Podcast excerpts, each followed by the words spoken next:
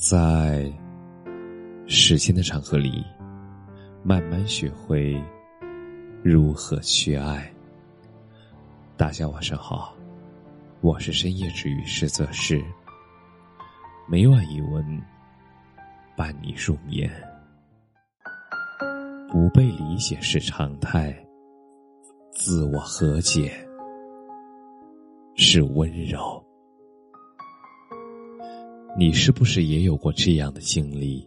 你渴望得到大家的理解，但总是被指责不够懂事，觉得自己受了天大的委屈，在别人眼里却是不值一提。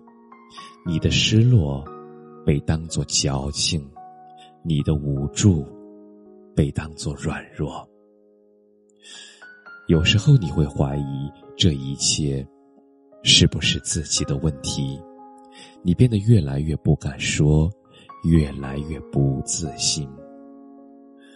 往后再有人问起你的故事，你也只是微笑着摇摇头，因为无人懂你。你曾走过一段特别辛苦的岁月，遇到问题尽量自己解决，情绪低落尽量自我治愈。可回头看看，也正是那段岁月，让你变得坚强、勇敢、无畏。如果无人成为你的光，那你就先成为自己的光。也正如《简爱》里所说：“我越是孤独，越是没有朋友，越是没有支持，我就越得尊重我自己。”不被理解是常态，自我和解是温柔。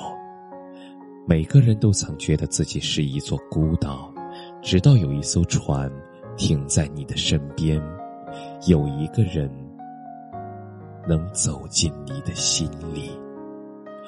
而在那之前，你就做你自己吧，特立独行一点也没有关系，不被理解。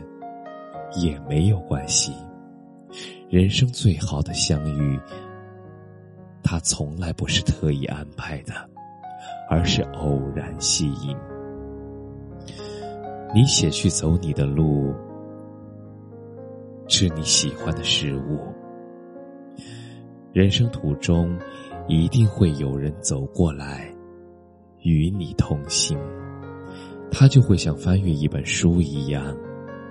了解你的故事，体会你的所有。越是无人懂，越要爱自己。